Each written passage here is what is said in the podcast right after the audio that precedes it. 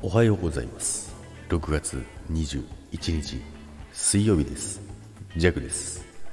はいおはようございます。今日もよろしくお願いいたします。はい週のね真ん中ですけども皆さんどうお過ごしでしょうか。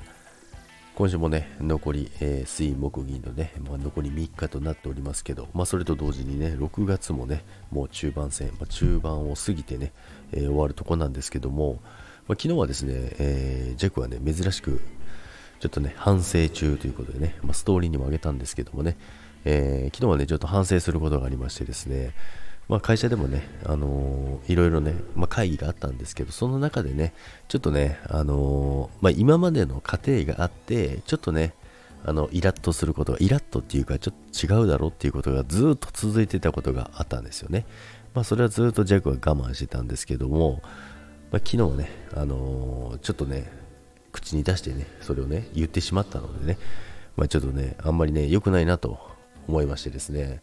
まあ、ジャックはね、えー、昨日はね、えー、仕事が終わった後ね、反省タイムということでね、えー、少しね、反省をしておりますけど、おりましたけどもね、まあそんなこともね、やっぱりね、あのたまにありますね。あの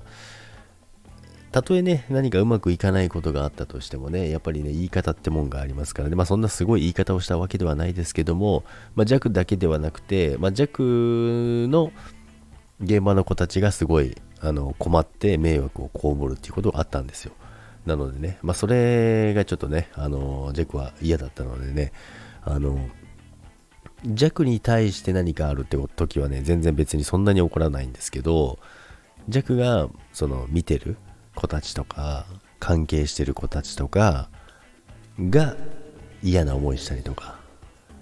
迷惑がかかったりとかっていうねことが第三者が何かがあるっていうとなるとちょっとねついカットになってしまうんですよね。